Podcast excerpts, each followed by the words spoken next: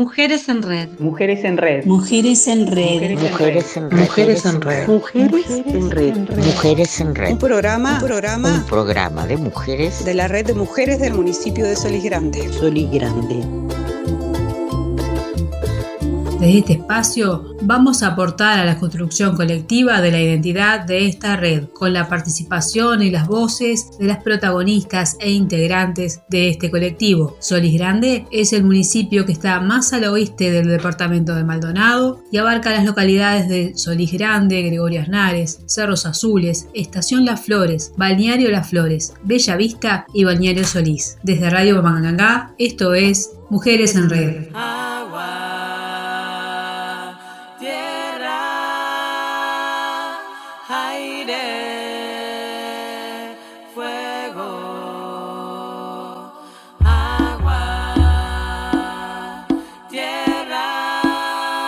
Muy buenas tardes. Le damos la bienvenida a un nuevo episodio de Mujeres en Red.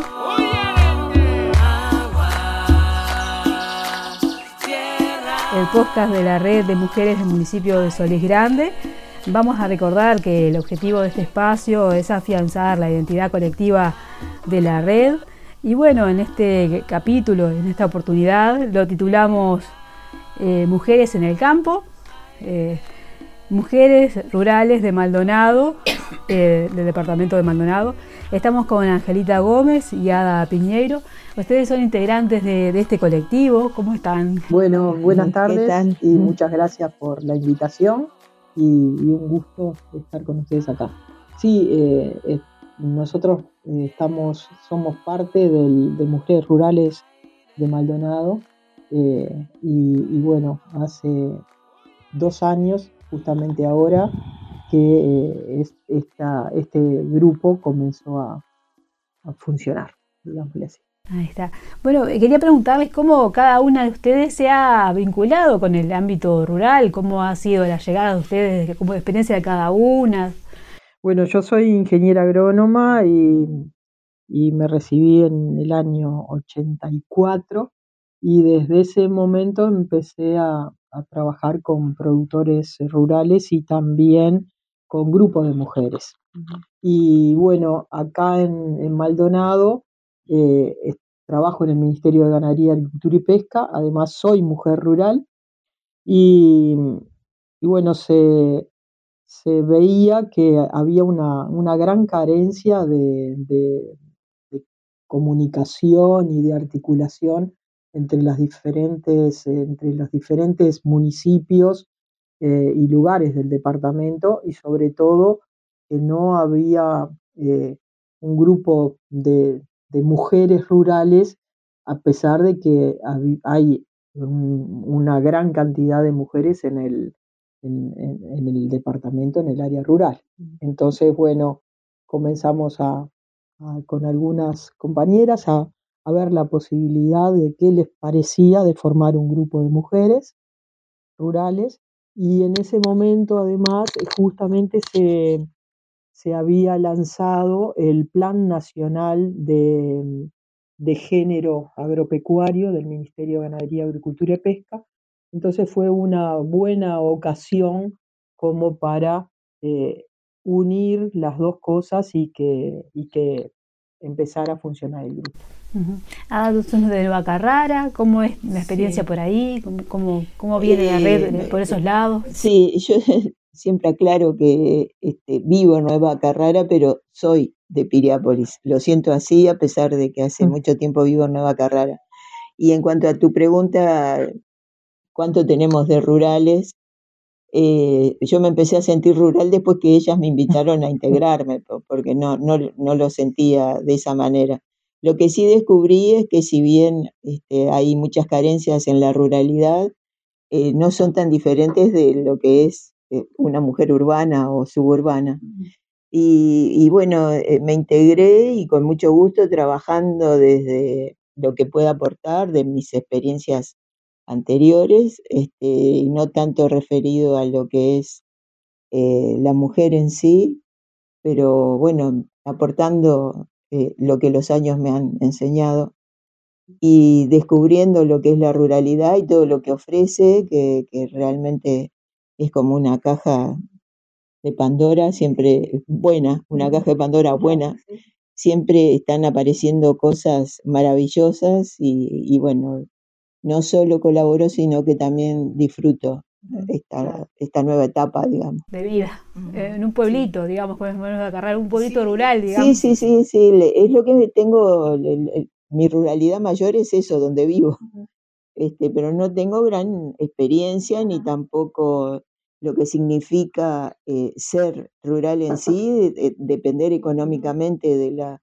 ruralidad. eh, creo que en ese sentido hasta soy poco rural porque el- el- los bichitos que están en casa, de ahí no los saca nadie. o sea, Claro, es- es más, como, más como mascota. no los veo con un signo de pesos, no Claro. sé si me explico. Este, eh, eh, o sea, son, eh, sí, son más mascotas, son parte de la familia. ¿Qué, qué bichitos tenés por tu casa? Y hay gallinas que son completamente mías. Hay ovejas, ahora cuatro ovejitas que fueron este, donadas y que ya tuvieron sus cuatro corderitos. Hay una yegua, hay gansos. Eh, además de perros y gatos, ¿no? Que Claro, eso sí, no sí, falta sí. nunca. Sí, sí, sí, sí, sí. Esa es una de las cosas que uno puede tener en, en un pueblito que de repente en una ciudad capaz que se, o una, un, un po- un poblado capaz que se te limita un poco. Eh, no, claro, es, es mucho más difícil, pero este, al punto de que ahora cuando entro más en una ciudad y miro, ¿cómo pueden vivir sin verde? ¿Entendés? Eh, ne- esa apretujamiento ya no, no, no, no, no le encuentro explicación.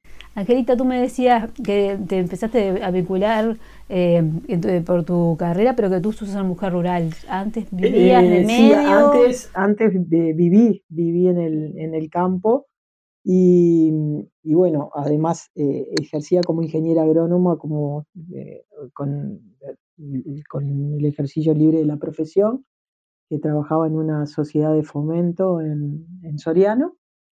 Y, bueno, ahí teníamos ovejas, una vaca lechera que hacíamos queso y dulce de leche, y, también teníamos gansos, o sea que, que además de, de trabajar en una sociedad de fomento, teníamos un pedacito que, donde teníamos esos animales y, y bueno, era la, la forma de, de también eh, con, con lo que se sacaba del dulce de leche y de los quesos, era, eh, era algo más que entraba a la canasta familiar. Y, y bueno, eh, eso. Y ahora ta, tengo, estoy viviendo, eh, estoy viviendo todavía no, pero tengo una chacra en, en, en el paraje del Sarandí de Mataojo, cerca de Pueblo Edén, y, y que estoy a 37 kilómetros de acá de, de Piriápolis, y, y estoy reciclando la casa para irme a vivir, pero ta, ya tengo, ya tengo allá los caballos y, y, y ahora eh, van unos patos también. qué bueno. Y bueno, de a poco van a El ir va yendo, sí, van a ir yendo algunas ovejas y eso, y, y plantando olivos. Eh, eh, la- esta mm, eh, agrupación tiene mujeres bien diversas dentro de Maldonado, ¿no? Sí, Sí, hay una diversidad muy, muy grande. sí. Eh, y, y este año incluso nos enfocamos mucho a expandirnos. El año pasado estuvimos muy centrados en lo que era zona oeste, lo que es zona oeste, y nos dimos cuenta que este, cada lugar necesita su actividad. No es que por convocar vengan de todos lados. Eh, los desplazamientos son muy importantes en estos casos. Y bueno, nos movimos más hacia el este y bueno, hemos, este año hemos trabajado fuerte en lo que es eh, San Carlos, Aiguay y toda esa zona, Punta del Este, Maldonado. Y, y bueno, este, se han integrado muchísimas mujeres más. mujeres más o menos tienen idea? Eh, sí, en el, en, el, en el grupo de WhatsApp que es solo comunicaciones hay 210, 212 y en el otro grupo 170. En el grupo general 170, porque mu- muchas prefieren estar en comunicaciones porque si no se... Claro, para se llegar más el hilo conductor sí, de, exacto. Sí. de la red. y, y no perder, lo, por ejemplo, lo- los, los talleres, las informaciones importantes del ministerio de otros lados, que si no se pierden entre tanta información. Eh, pasa eh, también que, que hay diferentes idiosincrasias según las regiones, Maldonado, ¿no? Totalmente, sí. Y también otra cosa que he he tenido la oportunidad de ir a las reuniones de ustedes y de ver, que tienen una cuestión bastante intergeneracional, muy diferentes edades, generaciones, ¿no? ¿Cómo, cómo han logrado, Eh, cómo se ha ido formando? Sí, hay una tendencia a mayores, este, pero sí se han integrado eh, muchachas más jóvenes también. Eh, en cuanto a la idiosincrasia, eh, no solo es la idiosincrasia, es también los intereses diferentes. Mm. Lo hemos notado. Y después de leer este, más o menos de qué venía la entrevista, eh, lo que pensé y me di cuenta es que tenemos todas las listas de las, las que las mujeres que han participado en los talleres, que hemos hecho muchísimos este año, pero no, no tenemos la lista general, o sea, de, porque en los grupos de WhatsApp hay muchas, pero no todas han participado de los talleres, pero yo creo que un 80% de Bueno, las sí, que, sí. que No, o sea, sí, normalmente las que, las que están en los en comunicación. en comunicaciones y en el grupo general, eh, todas participaron de los talleres. Hay, si hay, hay, no sé, eh, no sé, 10, 12 que pueden no haber participado, pero normalmente las que participan en los talleres es las que te piden para, para incorporarse. sí. Para incorporarse. Sí, hay, hay algunas que tampoco eh, les interesa un taller puntual, pero este, sin, sin estar en otro grupo, eh, pero también este, atentas a lo que estemos presentando, ¿no? Sí, manteniéndose dentro de, lo, de uno o de, los dos grupos de WhatsApp para estar eh, informadas y, y ver qué se ofrece, si, le- si les interesa o no, porque el año pasado inclusive hicimos bastantes ferias y bueno, ahí muchas de las mujeres participaron y, y bueno, entonces también sí, comprobaron muchas más. Una de las cosas que, que les preguntaba era eso también, que anticipaba que iba a preguntar era qué tipo de actividades han, han sido, hacen charlas, ferias, un poco de todo. eh. Eh, sí, o sea, se, se hacen eh, talleres, sobre todo, y bueno, y algún curso que es más extenso. El, el taller es de un día, y si no, eh, se han hecho, se ha hecho un curso de lana que duró tres días, que se hizo el año pasado en, en, en Arrayanes. Y, y además lo que se ha participado también es, bueno, en el Día del Patrimonio, eh, que fue en, Nueva Carrara. Carrara, Ujú. tanto el año pasado como ¿no? Para este año estamos también. para este año también, y en, en ferias. O sea, el año pasado se se- estuvimos en, en la feria de San Carlos, eh, en la de, ¿cómo era En- que se en- llamaba? el- En, En el Sodimac. en el la, Sodimac la que hacen anual. y el Sodimac y la de pan de azúcar Sí, la de, la nativista. de la nativista y, en la el dulce corazón y en del el dulce corazón del canto. Eso, eso le permite eh, vender los productos, que se trabajen y así. Sí, sí, este, Mujeres Rurales pide su espacio y las que quieran este, participan con su, este, están con su mercadería.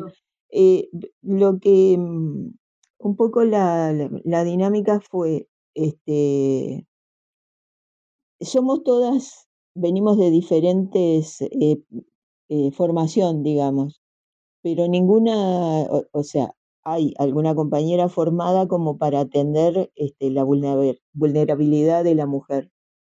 Pero este, a medida que, que fuimos profundizando en el tema nos dimos cuenta que no estamos preparadas para eso, que, que hace falta una preparación este, profesional, aunque suene cliché, pero es así, este, internamente no estamos preparadas no, ni sabemos cómo actuar.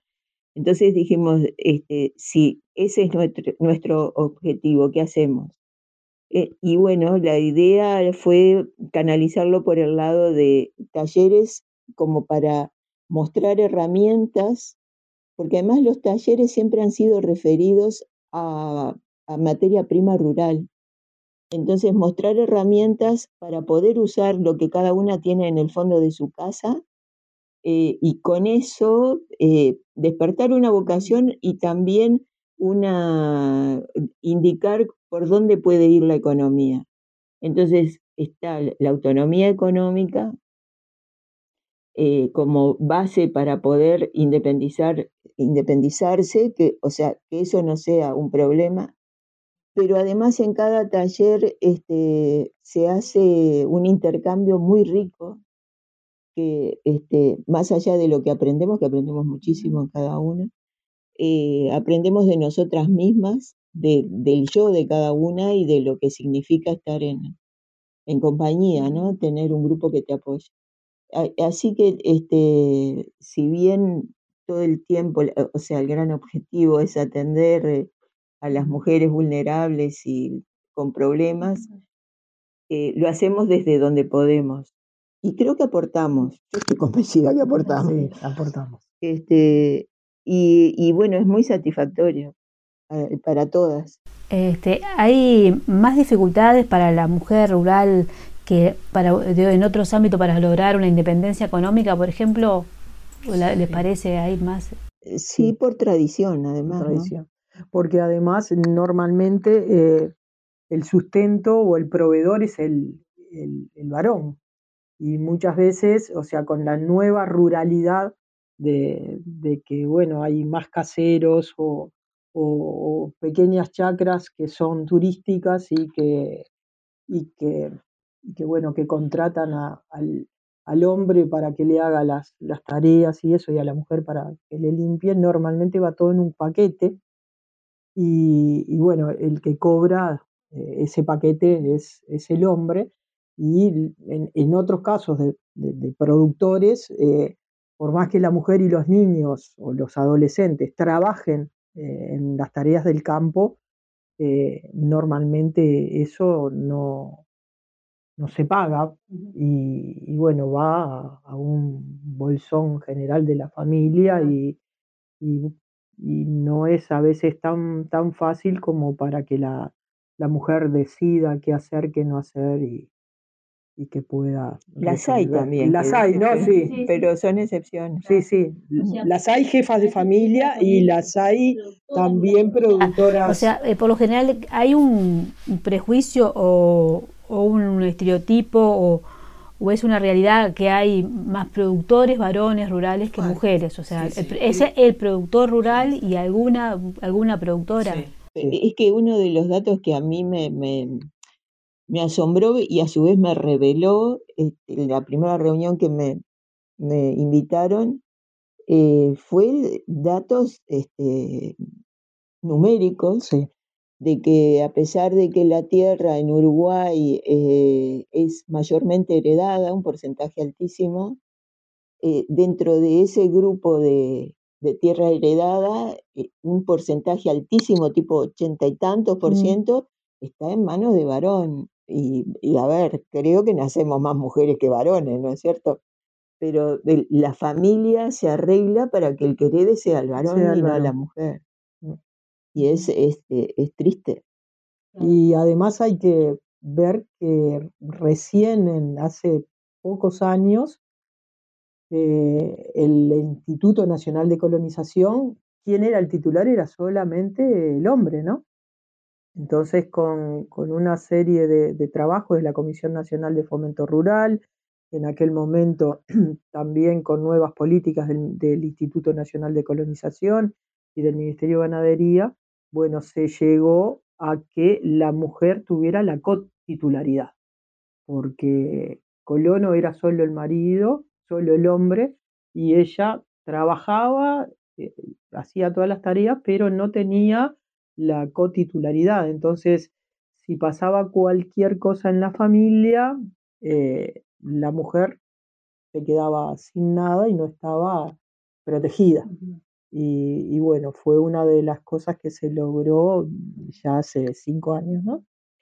Y, y bueno, y también eh, eso llevó a que, por ejemplo, eh, hoy por hoy en, las mujeres eh, a nivel de la Comisión Nacional de Fomento Rural y mujeres rurales se están planteando, bueno, eh, poder tener el marido, el esposo, un dicose y ellas otro, para tener, el ganado es de los dos, pero siempre está en un dicose del, del esposo. Si se separan, si pasa algo, lo que suceda, la mujer se queda sin nada. Entonces se está reviendo también eso a nivel de, cómo se hace y también a nivel de BPS, ¿no? Claro, porque por ahora, o sea, la propiedad del ganado por ahora, por lo mayoritariamente es, de, es masculina. Es masculina, sí. Sí, sí, sí. Y la ganadería sigue siendo y la ganadería muy fuerte en Uruguay. Sigue siendo, sí, sí, es, es, el motor más importante de, cultura, digamos. De la, sí, Sí, sí, es la ganadería. Bueno, tenemos también la, la, forestación, ¿no? Pero, pero don, sí, la lechería. y, acá yo creo que mayormente. No, acá es ganadero. Acá es ganadero. Capaz que Maldonado es ganadero. Sí, en lo que es la, la, parte rural o metropolitana Montevideo podés llegar a, a encontrar otros Sí, tenés el hortifrutícola muy Sí, hay otra economía fuerte. salto de repente eh, también. Sí, también, pero, acá es acá es ganadería. Y empieza eh, olivos, ¿no? Olivos sí, empiezan a ver, pero Sí, sí, sí, pero en la parte hortifrutícola hay muy pocos. Había más hace unos años, desaparecieron muchos productores hortícolas. Por lo que vi hace un tiempo, eh, conocí una plantación de arándanos que daba mucha mano de obra a mujeres y, a, mujeres jóvenes por una cuestión de, de mm, motricidad, fina y eso. No sé si sigue habiendo arándanos en Mirá, o sea, eh, muchas empresas que, que, trabajaban con arándanos a nivel del país eh, se fundieron y además no, no, no tiene la salida que tenía en aquel momento en ese boom y quedaron muy pocas. Entonces, eh, muchas plantaciones no, ya no existen porque la, economía mundial cambió y nosotros somos un, mercado muy chiquitito, entonces no podés competir con los productos y, y, hubo grandes problemas para la venta al exterior de esos, de esos arándanos y ahí se vino abajo la, producción nacional. Entonces, el, empleo femenino en, lo rural más que nada son artesanas o por ahí o amas de casa. Eh, sí, y además, bueno, la, productoras hay, eh, sí, sí, productoras. Sí, sí, sí, o sea, que se encargan del ganado. Se encargan del ganado y de todo lo que significa, apicultoras, eh, que se encargan de la parte de, de los ovinos, del ganado, de, de, todo. Lo único que, bueno, a veces no, no tienen la visibilidad que deberían tener.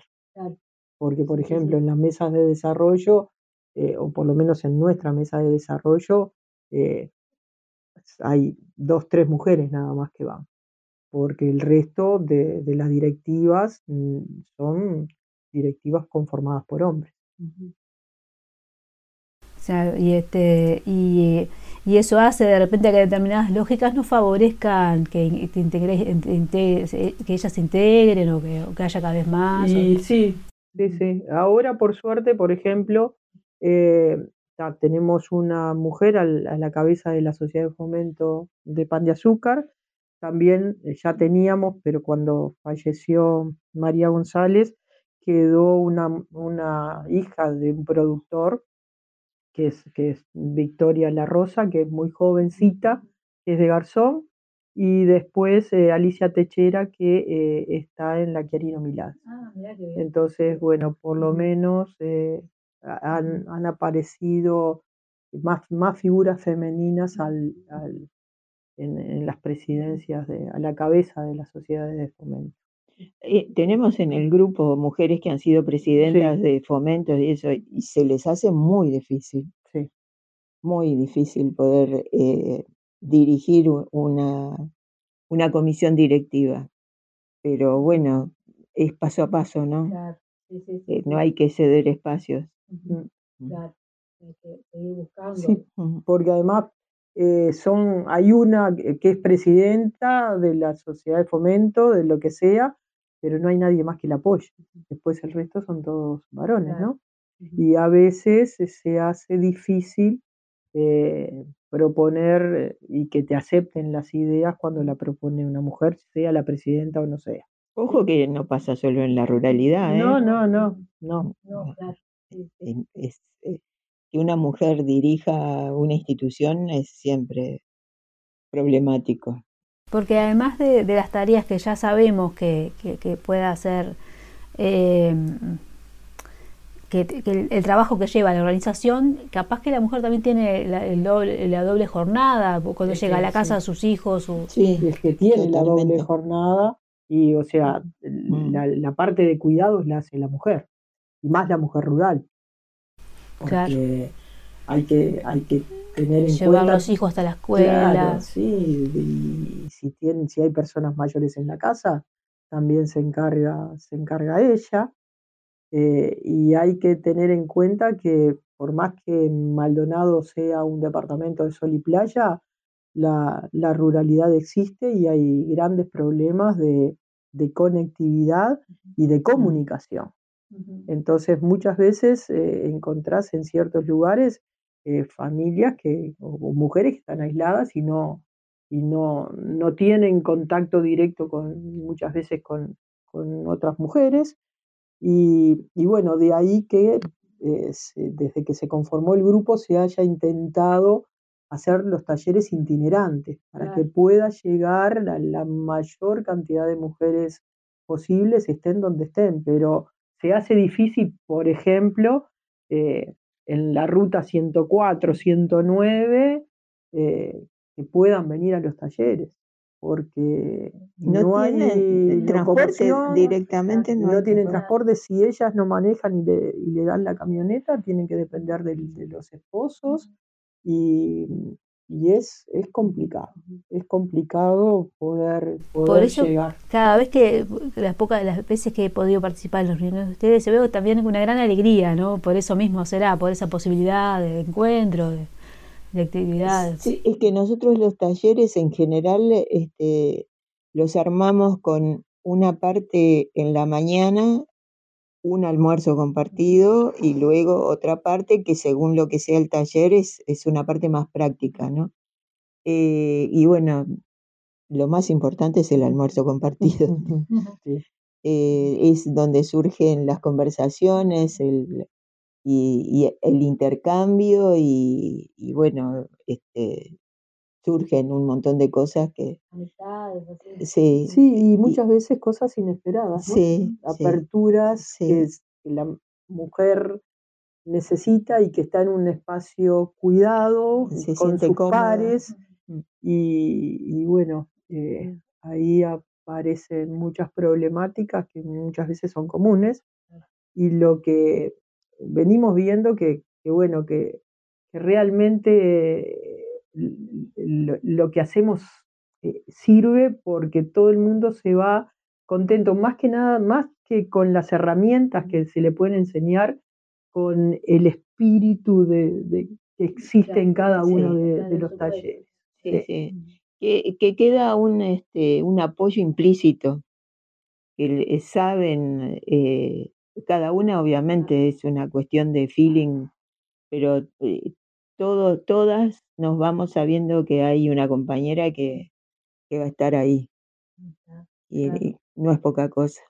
Muchas veces simplemente con saber que, que tu situación no es única, Sí, ya, ya, eso cambio. sí, te abre más los ojos y, y si no hablas de tu propia situación, escuchás cosas muy parecidas que siempre alguna herramienta te llevas. Claro, sí, sí. Bueno, eh, preguntarles que, que, bueno, que planifican, que, que está la red, que si, si alguien se quiere incorporar, en que, cómo hace, pero preguntarle primero qué actividades tienen ahora para estos próximos Eh, bueno, meses. ahora el, el- el- el- el taller pasado fue el módulo 1 y 2 de, cetrerí- de cestería. Sí, Dale sí. con la cetrería, yo Sí. estoy con la cetrería. De cestería, que lo, lo brindó Graciela Miller, que, que- que lo da en varias localidades del departamento.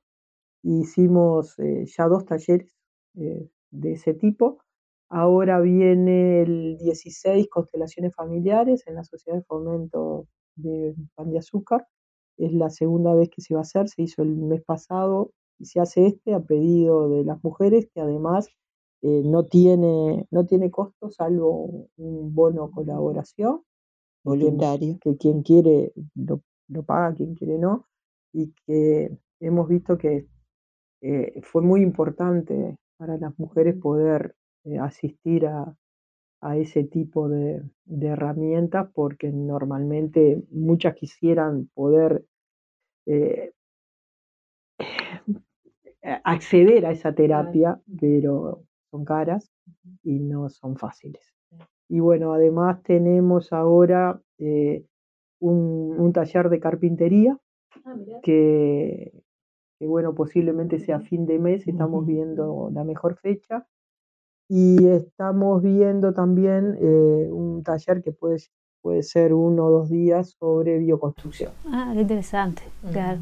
Pero, eh, otras herramientas no, no tan con, tradicionalmente, ¿no? sí, la, la, construcción, no, la carpintería, sí. sí. No, pero, pero, pero, este, creo que todas tenemos adentro las ganas de, de conocer sobre eso, ¿no? Eh, y, y, y vamos siempre enfocadas, como, como te decía, este, materias primas que tenemos en el fondo de la casa. Descubrir todo lo que podés hacer con, con las hierbas, con, con cualquier yuyito que podés hacer una pieza hermosa, es, es, fantástico. Lo que se puede hacer con la lana es increíble. Eh, venimos de hacer en Aiguá tres seguidos, uno de macramé, macramé hongos, hongos comestibles, comestibles, y fieltro. Y fieltro y que posiblemente se vuelvan a, a repetir, ¿no? Claro. Alguno de ellos. Porque muchos de estos talleres surgen son las, las propias mujeres las que los dan. Las mujeres son las que Eso, plantean. Sí, sí, sí. Y que las mismas integrantes de la red, de algunas, no, otras no. no. siempre, pero buscamos este, gente que tenga, obviamente, toda la experiencia en no solo en, en, en, en la artesanía, digamos, sino también en la parte didáctica, ¿no? Se aprende muchísimo más allá de lo que de, llegamos a hacer. Eh, y bueno, este, eso de poder comer hongos, de, de, poder trabajar con las, con las hierbas que tenemos, este, hemos hecho cosas con bambú también, uh -huh. eh, lo, la, la, la, cantidad de cosas que nos da la lana. Claro. Entonces, este, sí, es, está buenísimo. Sí, los talleres de fieltro. Sí, sí este, es, es muy bueno lo que se hace porque eh, viste que a veces te encasillas y decís yo no tengo nada y tenés de todo alrededor tuyo es cuestión de mirar este, sí alimento medicina abrigo eh, entretenimiento. entretenimiento tenés montones de cosas a tu alrededor y bueno, ni hablar cuando hagamos la, la, bioconstrucción. Claro, sí, sí. ¿Dónde sería ese taller de bioconstrucción? Mira, estamos viendo a ver dónde y, y con quién, pero, pero bueno, tenemos algunos nombres ahí y lo que pensamos es que sí se puede dejar hecho un horno de barro en el comunal de Nueva Carrara uh -huh. para que la eh, comunidad sí, lo, lo, aproveche. Se pueda usar. Claro. Bueno, y, y si eh, la gente que a partir de escuche esta, esta nota, que quiera sumarse, ¿cómo, ¿cómo puede hacer? Bueno, hay un Instagram y además un, un mail que es mujeres rurales de Maldonado, mujeres rurales de Maldonado o Maldonado, mujeres rurales ah, eh, mujeres rurales de Maldonado 23 arroba gmail.com uh -huh. Y si no, eh, bueno, acercarse a, alguna de, de, de nosotras para, para poder integrarse sin problema. ¿Un número de WhatsApp podemos dar de repente? Sí, sí, sí. ¿Cuál sería? ¿Cuál? 099-542-137. 095-550108. Bárbaro, porque de repente también ahí se sí, puede comunicar sí, con sí, ese sí, WhatsApp claro, y sí, de, después van llegando de a poquito a... a... Sí, sí, es una, es una forma porque muchas veces también nos, de, nos, nos tratan de, de, de, ubicar por WhatsApp y así se integran a, al grupo de mujeres. Eh, bueno, no sé si, si este por ahí podemos ir redondeando, eh, ¿tener alguna otra cosita para anunciar? Eh, sí, que el próximo 13 de, de, octubre, el 15 es el Día Internacional de la Mujer Rural Y el 13 de octubre se va a hacer una reunión de todas las referentes a nivel nacional del Ministerio de Ganadería, Agricultura y, Pesca y va a haber 40 eh, cupos para las mujeres de Maldonado porque se va a hacer aquí en nuestro departamento. Cuando sepamos algo más, entonces les, les vamos a comunicar para que ustedes lo, lo puedan difundir, lo puedan difundir eh, y, comunicar y, e informar. Pero que, que también, o sea, eh, en, estos, en estos momentos estamos viendo de, de, poder coordinar, no está siendo fácil eh, con las mujeres privadas de libertad, para, con la cárcel de las Rosas, para también llevar algunas capacitaciones para ellas. Y estamos viendo de, ya hace unos cuantos meses un convenio eh, conjunto con el Ministerio, con Mujeres Rurales y con, con la cárcel, el INR de las Rosas, para poder llevar eh, las capacitaciones. Eso surgió del grupo de mujeres rurales, porque, bueno, este año, hacia dónde, qué más podemos hacer por, por las mujeres. Y bueno, al inicio de año surgió eso. Y también eh, hay una serie de conversatorios que, que, están planteados, pero con diferentes problemáticas que han habido en el departamento y a nivel nacional, eh, no, fue, no está siendo fácil poder lograr esos conversatorios sobre género y tipos de violencia en, eh, liceos. Ah, a partir de, situaciones que han pasado, eh, no ha sido fácil porque no, hay, no ha habido apertura para hacerlo. No ha habido apertura para hacerlo. Eh, se nos hacía muy difícil porque es algo que venimos trabajando desde abril. Y se hacía difícil, pero bueno, después de los últimos acontecimientos más cerrado todavía. Más cerrado todavía, las autoridades no, no permiten realizar esos, esos conversatorios o esas charlas con gente externa a, a los, a la educación o, a los liceos. Entonces estamos viendo, eso con la educación pública, estamos viendo de poder, aunque sea, hacerlos a nivel de, la, de liceos privados. Eh, o sea, al, no poder eh, realizarlos en liceos públicos, estamos ahora eh, viendo algún canal. Sí, eh, era, era algo que nosotros veíamos que, o sea, así como los noviazgos libres de violencia, veíamos que era necesario este año también partir para ahí y, bueno, desgraciadamente los hechos nos dieron la razón, ¿no? Mm, Pero no está siendo fácil poder incursionar en eso. Claro. Este, bueno, este, pero quizás más adelante se vuelva a contar. Sí, sí, no, no, dejamos, no, no, dejamos de, no lo dejamos de lado, no, para nada. No, no, Lo que pasa es que este, tanto con las mujeres privadas de libertad como con eh, la parte de género y tipos de violencia para las adolescentes, eh, bueno, a nivel eh, estatal no está siendo fácil poder... Claro, necesitan apoyos institucionales así de, otros distintos. Y sí, sí, y, bueno, eh, normalmente lleva, lleva tiempo y, bueno, a veces no es tan, no es tan fácil. Y, y, mm, el 13 es el festejo por el Día de la Mujer Rural que lo organiza el Ministerio, pero estamos organizando uno propio, que estamos este, viendo a ver qué va a hacer el Ministerio y exactamente dónde para poder nosotros armar eh, la, reunión multitudinaria. Como hacemos todos los años. Sí, como, como hacemos todos los años. Vos participaste.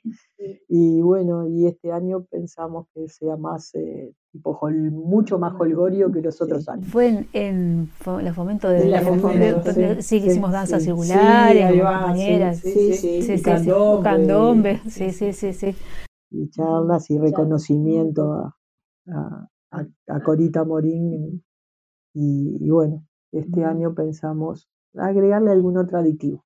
Bueno, yo les, agradezco por venir hasta acá. Este, saben que nosotros tenemos una red de este municipio, pero tenemos muchas personas en común y esta es una, es una zona rural, balneario rural, no tenemos ninguna ciudad grande acá en la vuelta, salvo eh, eh, lo más cerca que tenemos eh, Patenzuca, Piriápolis, pero nuestro municipio se caracteriza justamente por no tener ninguna ciudad, así que vivimos en la, en la ruralidad de alguna manera.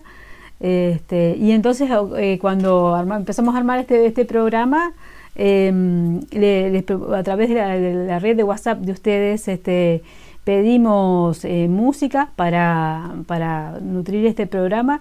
Y algunas compañeras nos han, nos han mandado este, música de entonces ahora después de que cerremos este programa este, este, este esta parte de, entrevista vamos a escuchar a Claudia eh, Lome y se llama la canción se llama Mujeres Rurales y bueno eh, vamos a somos mujeres rurales así que este, para vamos a cerrar por ahí. muchísimas gracias.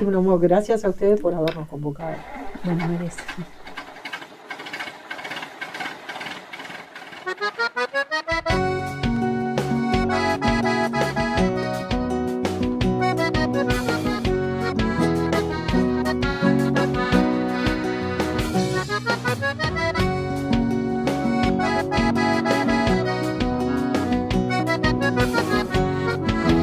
en red. Mujeres en red. Mujeres en red. Somos esas mujeres que no renuncian a lo la vida en beneficio de nuestra gente. Somos la tierra madre, somos semillas, somos cosecha. Y llevamos el sol para que no falte pan en la mesa. Somos mujeres rurales produciendo un mundo de amor y coraje. Somos las que no aflojamos, sembrando el futuro que está en nuestras manos. Somos mujeres rurales y va con nosotros parte del paisaje.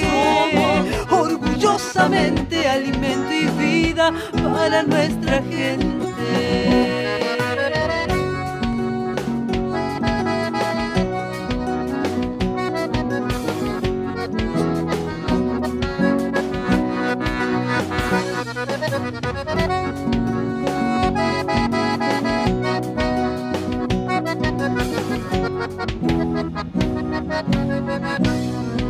Somos esas mujeres que por Mercedes nos encontramos para contar vivencias muy orgullosas de nuestros pagos, entretejiendo sueños en un abrazo nos estrechamos y cada una su casa para seguir apostando al campo. Somos mujeres rurales produciendo un mundo de amor y Somos las que no aflojamos, sembrando el futuro que está en nuestras manos. Somos mujeres rurales y va con nosotros parte del paisaje. orgullosamente alimento y vida para nuestra gente. Somos mujeres rurales produciendo un mundo de amor y coraje. Somos las que no aflojamos, sembrando el futuro que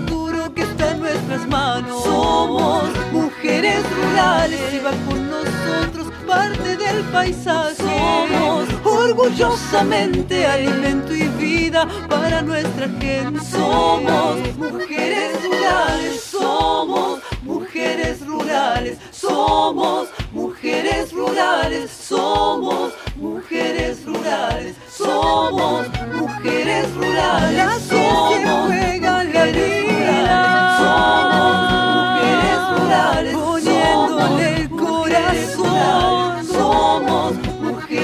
mujeres rurales que se ríen a carcajadas, somos mujeres rurales, somos mujeres rurales, somos Mujeres en red. Mujeres en red. Mujeres en red. Bueno, estuvimos conversando con Yasmín Hernández y su mamá, María Teresa Silva. Ellas son eh, colonas, viven en, en Nares, en la, zona de que, actualmente tiene colonización, predios de tambos eh, dedicados a la producción lechera. Están eh, por ahí desde hace algunos años, desde hace cinco, cinco años. Eh, ellos son oriundas de, de, Cardal y bueno, nos van a contar un poco cómo es la experiencia, cómo es un día en la vida de una, una persona, mujer que trabaja en, un, en, un, tambo. Y además también nos contaron un poco de, su vida cotidiana, cómo, cómo es estudiar desde, desde el campo. Eh, estudia abogacía, desde, va desde, y está dando los, exámenes actualmente. Y, este, y bueno, y nos cuenta también un poco el desafío de, de la gente joven que de repente no, no, está tan interesada en radicarse en, en el campo y bueno, eh, cómo es esa, esa vivencia. Escuchamos ahora a las compañeras. Terminamos todo, la, la limpieza y todo eso, y después me vengo y hago las tareas de la casa, y después de tarde otra vez, porque lo hacemos uh -huh. dos veces al día, claro. de tarde vuelta, y así. Uh -huh. Este, y, y, este, y se ha formado un poco acá que, con los, los vecinos de, de, como colonos, un poco de convivencia, así, sí, de pueblito, digamos, sí. un barrio. Sí, uh -huh. hay muchos colonos acá. Y sí, se, ha, se han, este, han, se han hecho mucho amistad y eso. Ah, ahí está. Sí, este, a, a, mí me daba también este eh, un poco de curiosidad saber si, si, era, si es diferente vivir en, en, un medio más alejado de repente de un pueblo o como acá que de definitivo está cerquita de Gloria Nares. Sí. ¿Ya te ha pasado vivir más en el campo más profundo? No, ¿sí? no. tan así, tan lejos no. del pueblo, no. no. Es más complicado para cuando hay niños en la escuela o estudiando. Claro. Este, nosotros siempre estuvimos medio cerca. Claro. Los llevábamos en moto cuando estudiaban, iban a la escuela. Pero... Claro otras posibilidades. Sí, sí, sí. Claro, como, para, como mujer de, de la vida rural. Este, también criar hijos y eso es un desafío. Sí, tenés que ir al tambo, que tenés que ir a una reunión a la escuela, que es todo un tema. Claro. Tenés que hacerte tiempo para todo. Claro. Eh, es diferente de repente a una vida dentro del urbano, del pueblo, por, sí. por eso, por las cercanías claro. de, la, de, los recursos, sí, sí, a, a, salud pública o lo que fuese ah, también. Una cosa, ahora la, las familias, eh, las parejas colonas son los colonos los dos, ¿verdad? Que antes era diferente. No, ahora son no, los dos. Los dos. Eh, eso significa que los dos tienen la, la responsabilidad sí. o la titularidad de... Sí, siempre. Uh -huh. Y hoy o mañana si nos jubilamos puede quedar un hijo también. Ah, claro. Este, siguiendo el campo. Uh -huh. Este, bueno, eso. ¿Seguirías tú o cómo en es tu caso, vida? No. no, no, sí, no. Yo, a mí no, no. me gusta el campo para vivir sí. y creo que es mucho más sano que vivir, no sé, en un pueblo claro. o en una ciudad. Ajá. Pero en mi caso no seguí. Claro. Pero creo que es por, por la vivencia de ver eh, constante el sacrificio uh -huh. de ellos todos los días, uh -huh. de no tener descanso. Esas cosas creo que me llevaron a decir, me claro. gusta vivir, claro. no trabajar en el campo pero también te, te estás formando en otra cosa. Sí, estudio abogacía ah. y, y, notariado, pero la tengo ahí medio abandonada. sí. Y, y tal, estoy en eso. Claro. ¿Y cómo es ser de, de, de, del campo ir a estudiar? El desafío de, tomarte el ómnibus y... Fue, yo viví, en 2019 me fui, directamente me fui a vivir. Uh -huh. Y fue un cambio rotundo. eh, de extrañar, porque es muy distinto. Mm. Mi pueblo había 1200 habitantes y pasar a Montevideo, que claro. en la facultad ya superábamos. Uh -huh.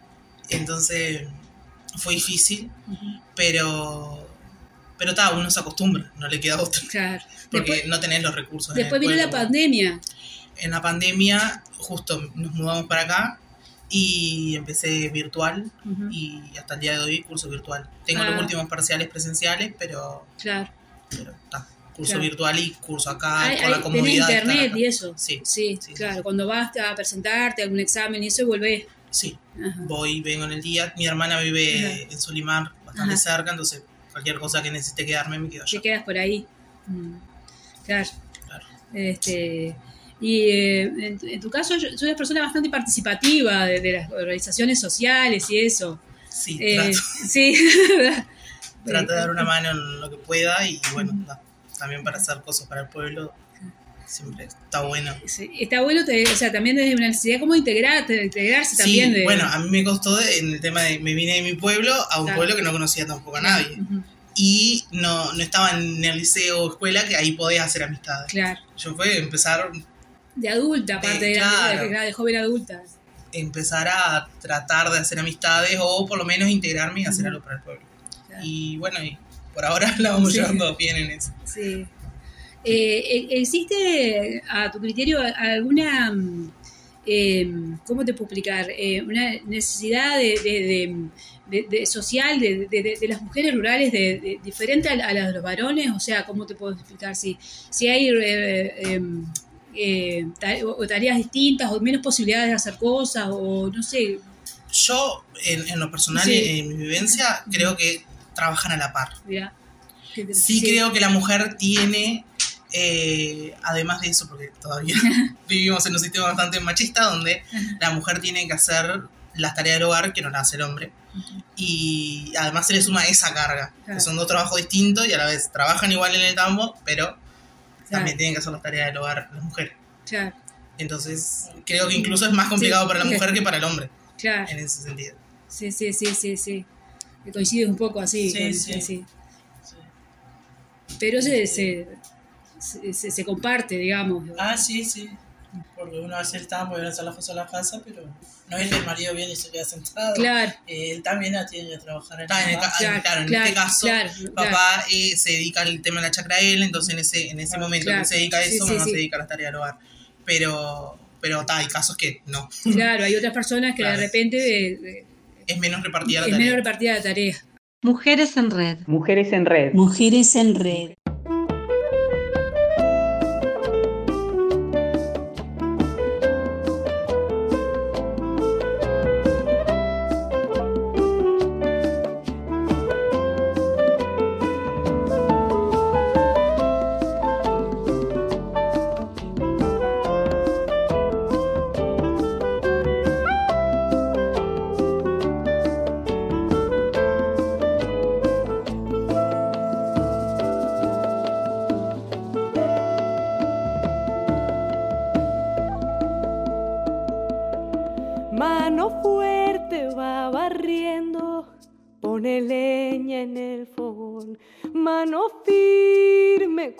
escribe una carta de amor. Manos que tejen haciendo nudos, manos que rezan, manos que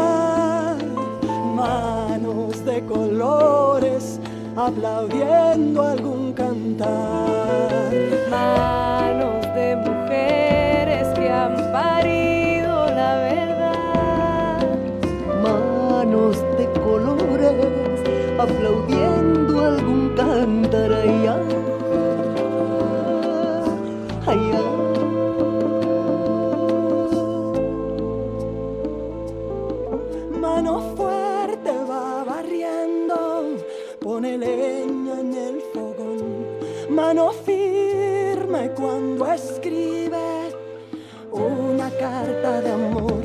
Manos que tiemblan, manos que sudan, manos de tierra, maíz y sal, manos que tocan dejando el alma, manos de sangre, de viento y mar, manos que tiemblan, manos manos de tierra, maíz y sal, manos que tocan dejando el alma, manos de sangre, de viento y mar, manos que tiemblan, manos que sudan, manos de tierra, maíz y sal, manos que tocan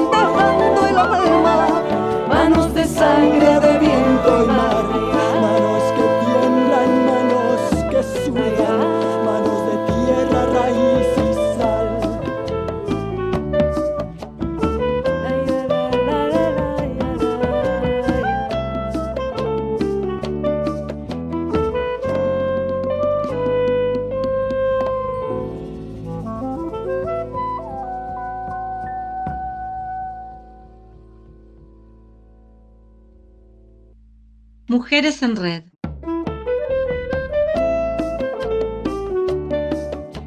Bueno, también estuvimos conversando con Élida González y con Mirta, que son madre e hija. Mirta este, eh, trabajó durante mucho tiempo en manos del Uruguay, igual, que Élida, eh, y son, eh, se criaron en la zona, Mirta se crió en la zona conocida como Solís Arriba, en Solís Grande, en, esa región, eh, en el entorno eh, de un almacén rural que tuvieron, que tuvieron sus padres. eh, y bueno, ahí se formó una comunidad, eh, una especie de, de colonia de emigrantes italianos que llegaron a producir en la viña de García Rosa. Por allí hay un santo instalado que se llama San Silviano, que tiene una celebración todos los primeros de mayo y es una, una actividad recreativa que tenemos todos los años en esta región y, este, y, ha- que ha formado una identidad particular en esa zona. Eh, hoy en día la colonia de a poquito ha, ha ido emigrando y se perdió la población de italianos. Hay otras formas de producción eh, de ganadería extensiva. Bueno, pero vamos a escuchar a, a Élida con sus 85 años y un montón de anécdotas y a su hija Mirta. A continuación las escuchamos y bueno, después de eso eh, nos despedimos de este programa por esta edición. Este, la red continúa con sus actividades culturales. Para invitar a algunas, por ejemplo, el- tenemos el Día del Patrimonio en, en Gregorio Aznares la en octubre y después, por allá por el 14, vamos a ir a esa región donde vive Mirta y Élida, en Solís Grande. Vamos a hacer un paseo por ahí. Así que si están atentas a, a la red en- por, WhatsApp, vamos a informar la fecha en que se va a hacer esta, esta recorrida. Nos quedamos escuchando a Élida y a Mirta. Vivir en el campo desde niña. Desde niña yo nací, nací en la chacra y me crié en el campo siempre. Y después me casé y bueno, él tenía almacén, pero también dedicamos un poco al campo, ¿viste? Porque teníamos lanares y carneábamos y eso. En la época que se carneaba, que no precisaban, no había problema, era eso. Y después, viste, que ya todo empezó a funcionar menos porque había menos gente. Y fue cuando vino Mano Uruguay. Ahí empezamos a trabajar en Mano Uruguay. Ajá. ¿Y qué- a qué se dedicaban tus padres en, la- en el campo? Chácara. Eh, ¿Plantaban? Sí, plantaban maíz, trigo, eso todo, girasol, remolacha en ese tiempo. Sí, sí, eso todo. Como el gurí, viste, no tenía otra cosa, nos ponían a trabajar ahí a nosotros. Claro. Eh, Sí, eh, eh, ¿Tú te criaste acá, en esta zona, Mirta? Sí, yo nací ahí en, en frente a San Cipriano. Nací y me crié ahí. Este, y estuve hasta los 50, que ahora me mudé para acá. Ajá. Este, y siempre trabajando en, en la zona. Digo, empecé en la cooperativa y después seguí trabajando, trabajé 13 años en la cooperativa de Mano Uruguay y, y después este, eh, trabajé como empleada doméstica hasta que tuve un accidente y ta, me jubilé. Y un tiempo en la escuela, la escuela 22 de maestra, de, de Estuve- cocinera, la estuve, cocinera, sí, sí. Estuve de auxiliar en la escuela 22. Este, Con poquitos bueno, niños, como toda así escuela rural. ahí, hice toda la escuela en la escuela 22. y trabajaste ahí. Fueron- fue mi hija la escuela 22, mi sobrino. Digo, como que todo, la escuela 22 tiene una historia. Claro.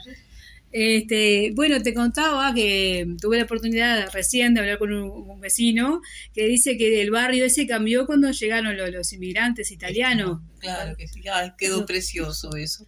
Cuando yo me casé ya habían familias italianas, pero después vinieron más que vino el que trajo el santo, vino ahí. En el año 59 llegó el santo ahí. Y, pero cambió, era muy buenos vecinos, intachable todos los vecinos italianos. Y era lo más que había, porque viste que uruguayo así habían muy poquito ahí. Pero gracias a eso que habían vecinos por los italianos Claro. que en Y- la colonia esa que hizo García Rosa y Blanco, las viñas, eso. sí. Claro, y una, una consulta, eh, en las tareas de campo, eh, así, eh, ¿habían tareas para hombres y tareas para mujeres o, o, o- o podían hacer Ay, la todos gente- todos? nosotros general, general todos, trabajamos todos, varones y mujeres. Sí, sí, viste que sí. No, en, eso, en esa época no se elegía, eh, había que ir a trabajar y chao, nada más. Ajá. Claro, y este, pero no, no habían tareas exclusivamente de, de varón, digamos. No, el varón era, viste, araban, y eso sí los hombres, eso el- el- se entendían ellos con lo, hacer la tierra. Después nosotros ya estábamos en las carpidas y todo eso. Claro. Cortar maíz, girasol. Sí. Este, y después también ocuparse un poco de la vida doméstica y eso. Ah, sí, después sí, ya cuando llegué a cierta edad fue cuando aprendí el corte y, eh, y trabajé de modista, unos 30 años más o menos, trabajé de 40. Y después fue cuando Manu Uruguay dejé de trabajar Ajá. de modista y Ajá. me planté ahí, que era Claro. mucho más lindo. Más lindo la tarea, sí. Ajá. Eh, ¿Cómo fue que llegó Manos del Uruguay acá más o menos? ¿Te acuerdas? ¿Por qué época? Sí, en el año 70 Y seis. 16. Ujú. Ajá. Este, García Rosa propuso, porque él era amigo de Olguita Santayana, Sí. este, de crear un grupo de Mano Uruguay. Entonces hablaron con algunos vecinos que prestaban eh, Al algunas piezas. de la mujer rural. Este, y ahí trajeron el primer telar para empezar. Y bueno, se hicieron primero en, en dos casas de vecino, había un telar en cada casa de vecino y ahí este trabajaban seis, serían trabajaban Sí, empezamos dos, cuatro, y ahí fue Claro. escalonando y subiéndose. Porque tú sabes que en esa época le decíamos, como los maridos no dejaban trabajar las mujeres afuera. Y yo el primer tiempo lo hice juida. Después sí, ya lo agarré en serio y ya, ya vimos que entraba plata. Pero lindo trabajo. Nunca nos vamos a olvidar de eso. Precioso. Porque hacían todo el proceso con la lana. todo. Después sí, al principio no, nos traían la lana hilada y hacíamos pu- puramente tejido de telar. Y después sí, ya se empezó el hilado, el teñido, todo se hizo ahí. Y se tomaron grupos de tejido, que tampoco había. Y ahí alcanzaron a ver 70 personas trabajando. Fue para la zona rural fue fantástico. ¿Hombres y mujeres o solo mujeres? Sí. Eh, en, en Manos del Uruguay. Mujeres todas. Mujeres todas. Sí, Ah. sí. Era una oportunidad de tener un ingreso, digamos, Claro, propio, ¿no? claro, la mujer rural sabe lo que es que no entraba nada de plata. Loco de la vida estábamos ahí. Deja que. Aparte un trabajo prolijo.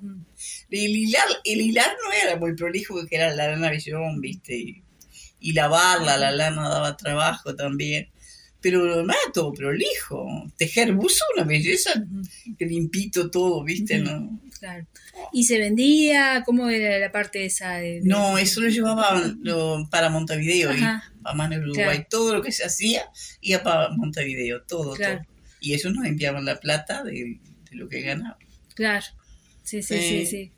Este, entonces eran un montón de personas por acá en, en esa actividad. Sí, Este, había gente de, de Solís de Mataojo, de Asnare, La Capilla de. Capilla Sella, digo, era un grupo bastante... Y era Cara, muy lindo También. porque era un grupo muy unido, digo, eran, se Ah. hacían este, las reuniones y, y todo, era festejábamos el Día del Niño, digo, era toda una familia. Claro, se ve que había creado como una comunidad Sí, en el tono de sí, trabajo. sí, Claro, sí, sí, sí, sí. Este, y bueno, en determinado momento esa actividad como que bajó, desapareció. Sí, bajó y empezaron a, que las prendas le ponían menos hora y ya no era rentable. Digo, lo que la prenda que uno hacía llevaba mucho tiempo y, y no, no era rentable para la artesana que estaba trabajando. Digo. Una, una cosa que había típica de- en esta zona era que veías en, el- en los alambres la, la, la lana. Claro, en casa era muy común porque era donde se teñía la lana.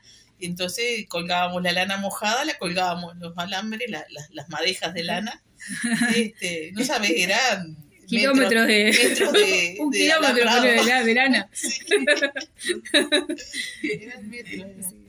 Este, y em, más o menos población de acá era, había crecido en ese momento, por esa época. Hubo un poquito más de población que, que en la actualidad, ¿no? Sí, sí, Sí, porque había más sí. chacareros y eso, sí. Después se fueron, los chacareros fueron vendiendo, fue cuando la crisis, no sé, del 90.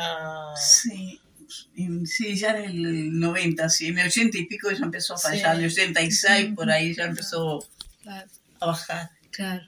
Lo que pasa es que como, como que se jubilaba la gente mayor y no quedaban jóvenes que Sí. trabajaran en la tierra. claro. Como que se iban las familias y, y no quedaban jóvenes. Buscar otro trabajo. Sí, otras oportunidades y no seguían trabajando en, en el medio rural. ujú. Que lo, que lo que más hay ahora son establecimientos grandes que tienen empleados, digo, pero no ves chacras chicas. De, lo- los, de sí. los propios dueños que trabajan Claro, ahí. sí, claro. sí. Este, y del almacén, ¿alguna anécdota? Ay, no. ¿Algún, deja. perso- algún per- algún personaje que pasara por ahí que dijera, Sí. No, y en esa época estaban los remolacheros que venían de Salto, de Solado, y, y estas eran chiquitas. Y se iban a, a comer las palomitas con ellos. Ellos hacían asado de mañana Ajá. para desayunar. Y esta agarraban un pedacito de pan y se iban ¿Qué era palomita? para el fogón. ¿Qué son Una palomita, un pedacito de carne ¡Ah! ¡Ah! Y ellos decían, dice, deje venir las niñas, dice, que van a comer una palomita. Ajá. Iban ellas con el pancito y le daban pedazo de carne. Pasaban por, por el día, por ahí, porque era Sí, tipo una almacén de ramos generales. la incluso. remolacha. Sí. Mm, la remolacha fue lo más que dio, fue impresionante. Venía gente de todos lados. Eran gente rara, pero muy buena gente. Nosotros no tuvimos problema con nadie de eso, Claro. nadie. Sí, sí, sí, sí. Buenísimo. En esa época el galpón principalmente se prestaba, iban la, cuando son las cuadrillas de la intendencia, este, se quedaban en un lugar, ¿viste? Entonces se prestaba el galpón y ya se estacionaban ahí. De ahí salían a trabajar. Claro. Este, el galpón de casa. El, que- vendría a ser que este, es el, dentro del almacén, el que está enfrente, no, eso era. No, no, era atrás de atrás, de del ajá. almacén, allá para Claro. otro lado. Claro, era como Sí. el- ese, ese eh, de alguna manera funcionó como el centro de, Sí, de- sí. de- ¿no? Sí, Eh, sí, sí. sí. O sea, todo lo que había, tarde o temprano pasaba por ahí. Claro, Claro. sí, sí, Sí, sí. sí, sí. Este, y, No, yo me acuerdo la primera que- bueno, de que tengo de conocimiento de cuando empecé a, que el almacén, digo, lo que era antes, digo, y se- los domingos se llenaban de gente, de mesas de, a jugar al truco, este, y todo eso.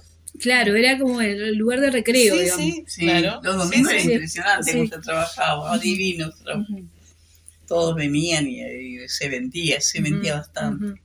Y después empezó como a retirarse, la gente se fue del lugar, se fue a ir y quedamos bastante solitarios. Y este, y, y eran de esos almacenes que te pesaban las cosas. Ay, lógico, sí, sí. Era el papel de traza, la bolsita de traza. Pesar de cuarto kilo, Cuarto- de medio, claro. Porque O sea, había se que ser vendía bueno con la así. matemática, ¿no? Sí. Y yo creo que sí, Sí. porque yo no me olvidé más de la matemática. Yo en este momento me saco cuenta y escribo Claro. claro, con 50 y pico de años ahí atrás un mostrador. Sí, sí, sí, sí, sí, sí. Divino. Este, divino, sí. Y había personajes, alguna alguna mujer así emblemática en la zona que decía que era esta persona, alguna maestra o alguna referente así no que diga. maestra ¿no? en la zona. ¿no? Viajaban, Viajaban. maestros, sí, no, no hubieron maestras ahí.